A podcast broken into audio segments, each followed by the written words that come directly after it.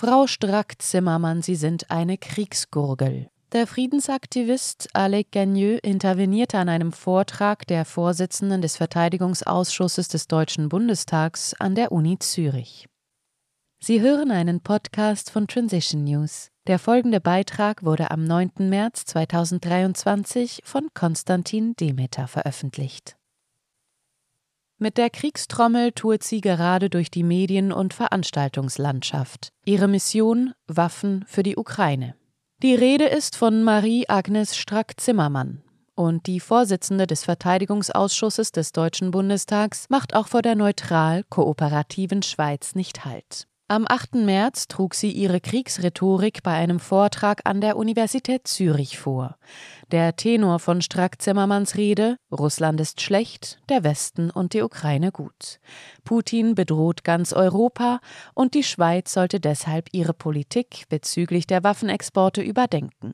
Strack-Zimmermann verkündete das, was Putin und seine Truppen machen, ist das bestialische Zerstören.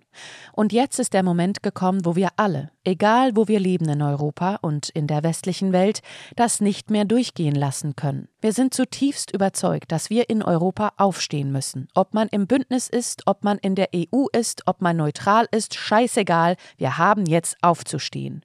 Ich habe fast 64 Jahre meines Lebens in Frieden und Wohlstand gelebt, das ist vorbei. Auch für die Spaltung der westlichen Zivilgesellschaft ist Strack-Zimmermann zufolge allein Putin schuld, nicht etwa die hiesigen Mainstream-Medien und Politiker, welche den Debattenraum massiv eingeschränkt und kritische Stimmen unterdrückt und diffamiert haben. Und wenn sie schon dabei ist, für die Migration ist ebenfalls Putin verantwortlich, nicht nur für die aus der Ukraine, sondern auch der aus Mali und aus dem Westbalkan. Die Schweizer Neutralität ist schon lange eher Mythos als Realität. Noch mehr so, seit das Land die EU-Sanktionen gegen Russland übernommen hat. Doch auch wenn sie es nicht explizit sagte, wäre die Schweizer Neutralität definitiv in der Fabelwelt angelangt, wenn es nach Strack Zimmermann ginge. Was die Waffenlieferungen an die Ukraine betrifft, klingt das dann so. Und ja, wir bräuchten auch die Unterstützung der Schweiz.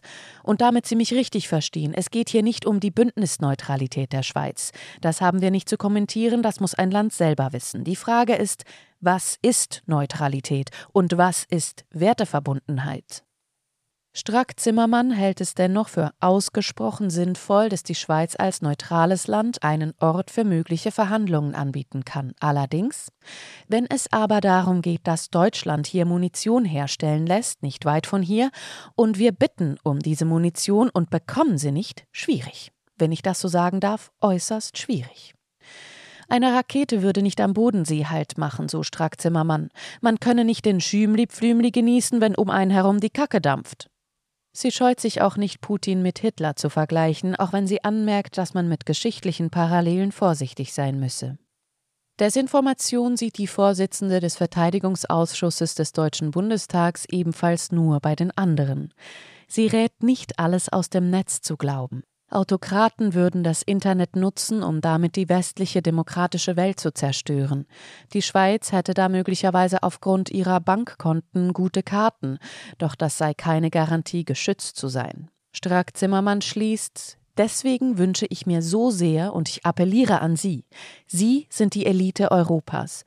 Sie haben den Auftrag in Ihren Firmen, mit Ihren Kollegen, in der Familie. Diskutieren Sie, streiten Sie um diesen Weg.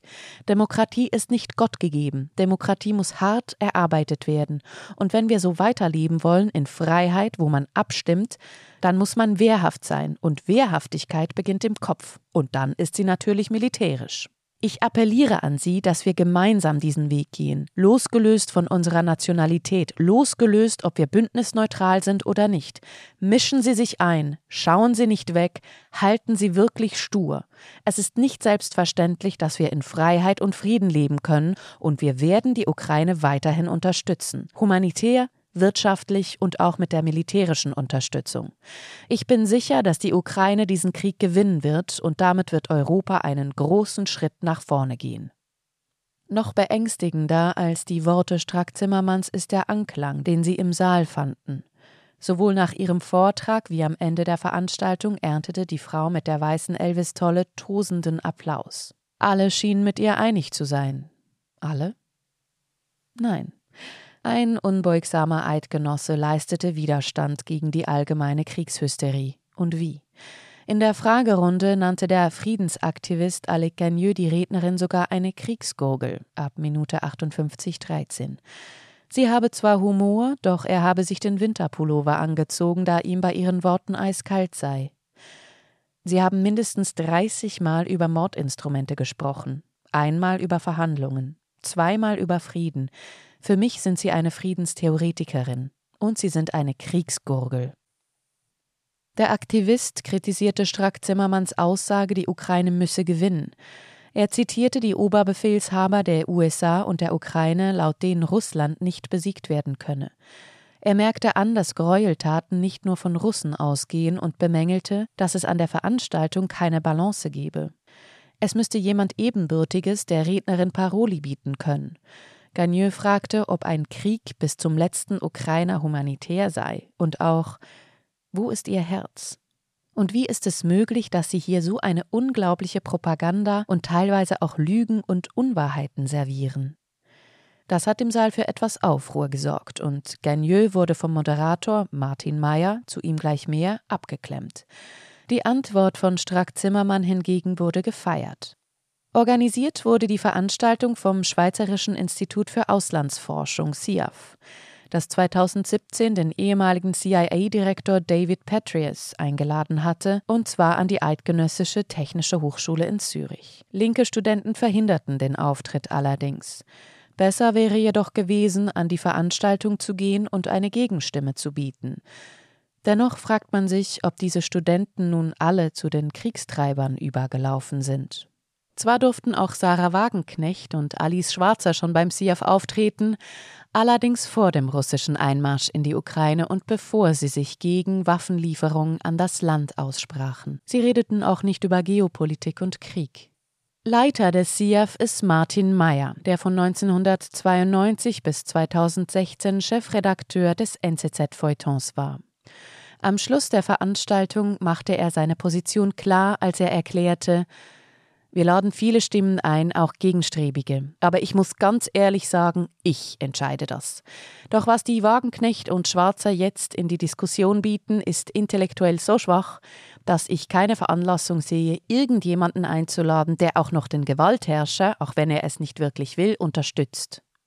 Auch das wurde fast vom ganzen Publikum gutiert. Meyers Kriegstreiberei war schon dem legendären Schweizer Historiker, Journalisten und Schriftsteller Niklaus Meyenberg aufgefallen. Das veranlasste ihn dazu, im Jahre 1990 den Beitrag Nebel zieht auf und mildert die Konturen. Plädoyer gegen die Pantheonisierung des Ernst Jünger durch Martin May Meyer zu schreiben.